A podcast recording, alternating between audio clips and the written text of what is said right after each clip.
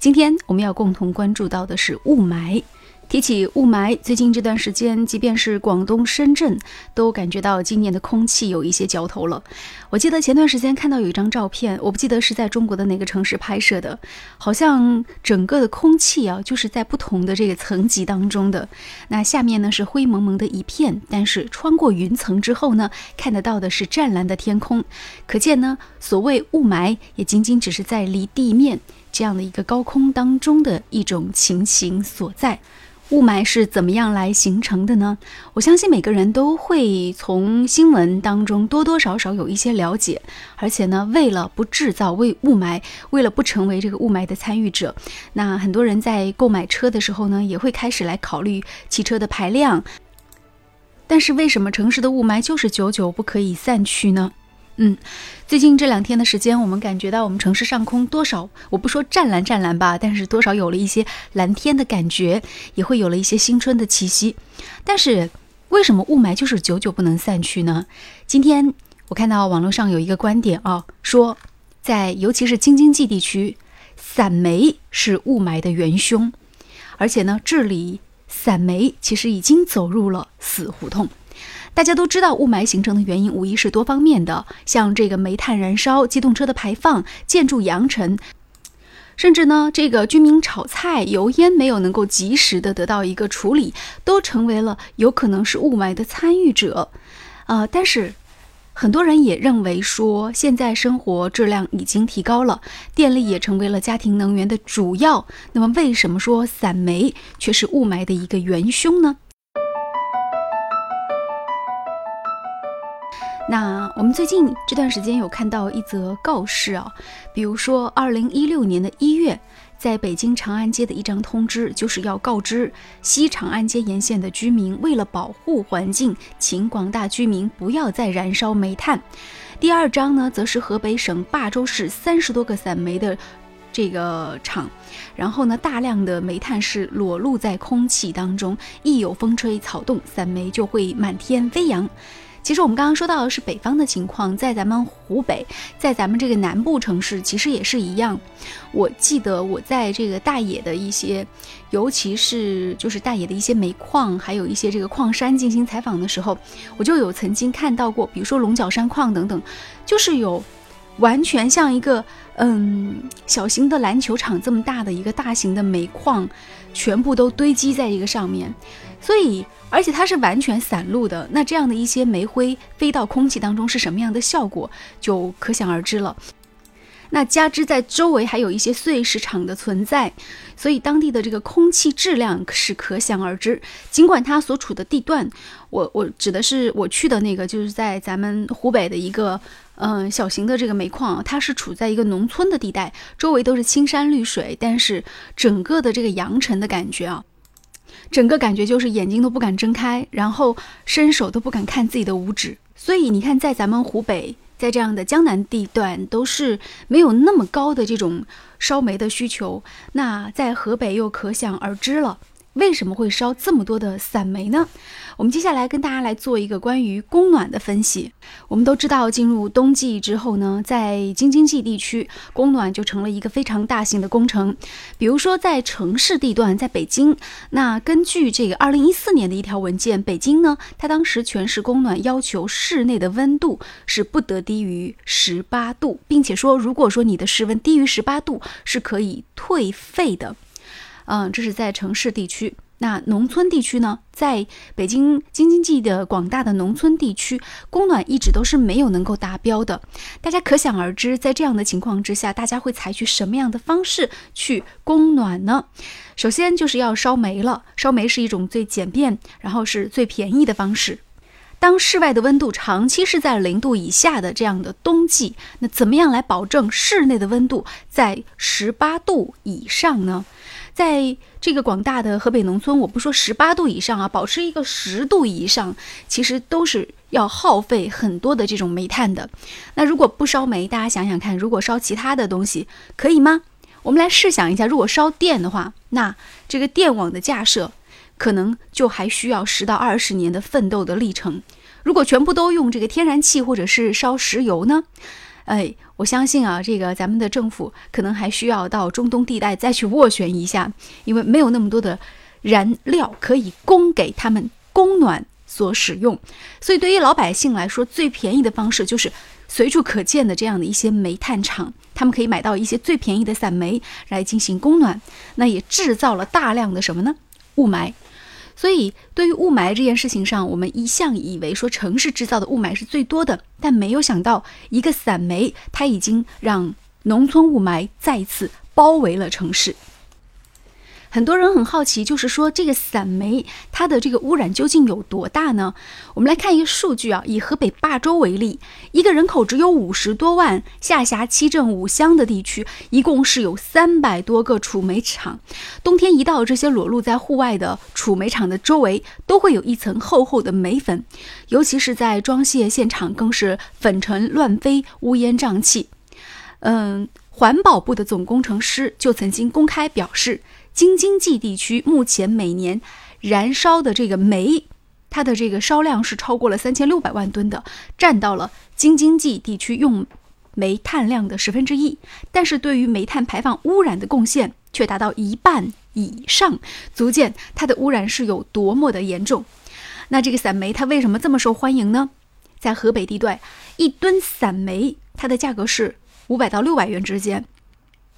但是无烟和这种清洁的煤矿煤，它的价格是在一千元以上，所以在无人监管的情况之下，散煤自然成了居民的首选。那我们可以设想一下，那就有人监管就好了，就是说不准生产散煤了。但是如果一旦不准生产散煤的话，现有的这种清洁能源，也就是现有的这种一千块钱一吨的这种清洁的这种煤，它又无法满足现在的这种取暖的需求。因为那边实在是太冷了，而且当地的生活也没有说达到那种富庶到那样的程度的情况，所以就当所有人感觉到今年的雾霾特别有嚼头的时候，那我相信所有人都没有想到的是，经过调查发现，在京津冀周边的这些农村的一个又一个的小炉子，却成为京津冀大气污染的一个最大的污染源，也成为了河北省治霾的最大工程。真是万万没有想到啊！真是没有调查就没有发言权。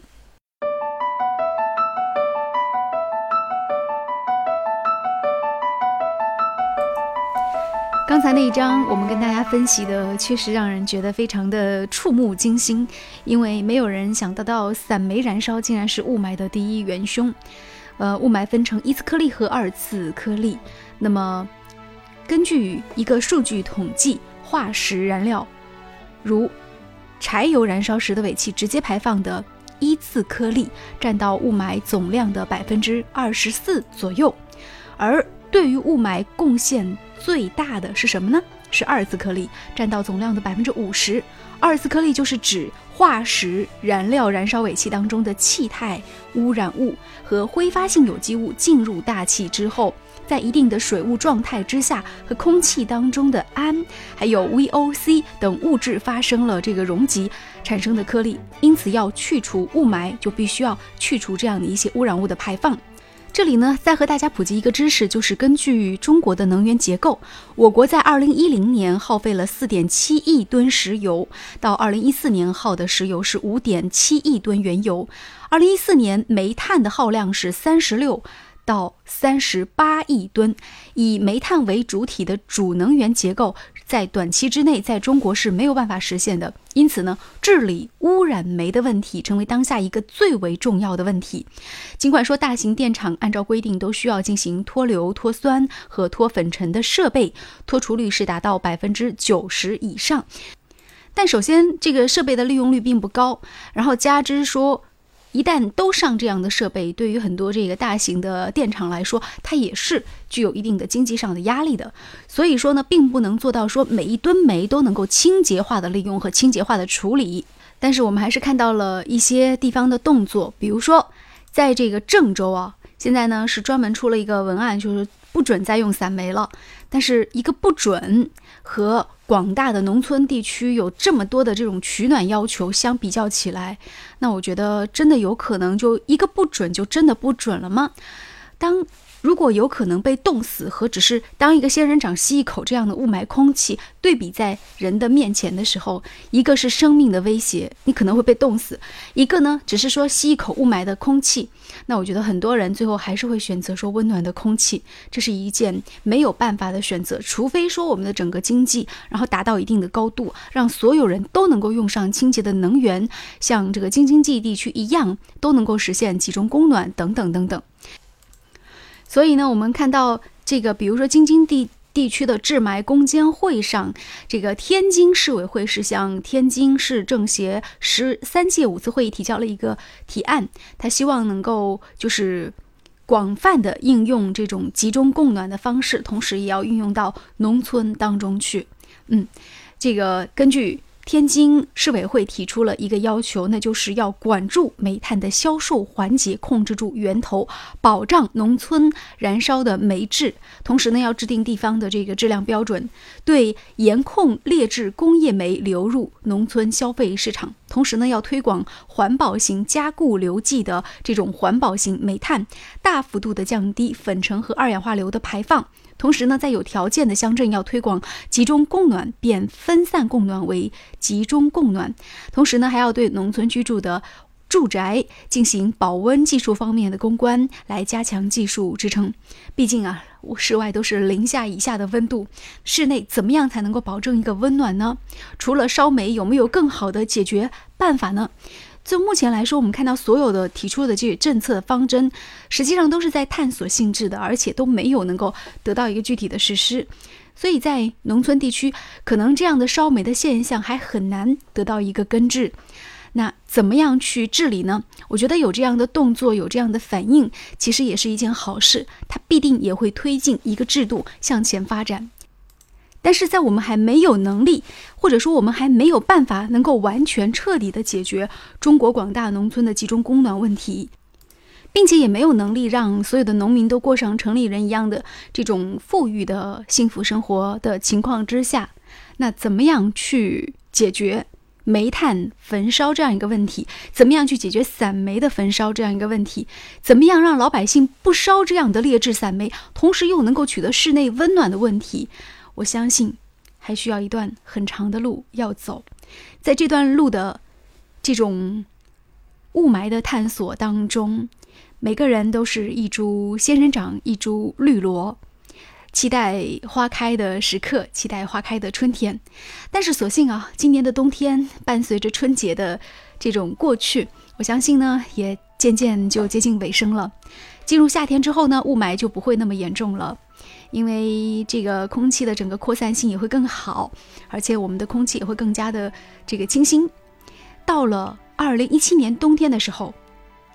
那么到了年底的时候，我们期待今年所提出的这些解决方案都能够非常掷地有声的，对于下一年的这种雾霾带来一些彻底性的革命。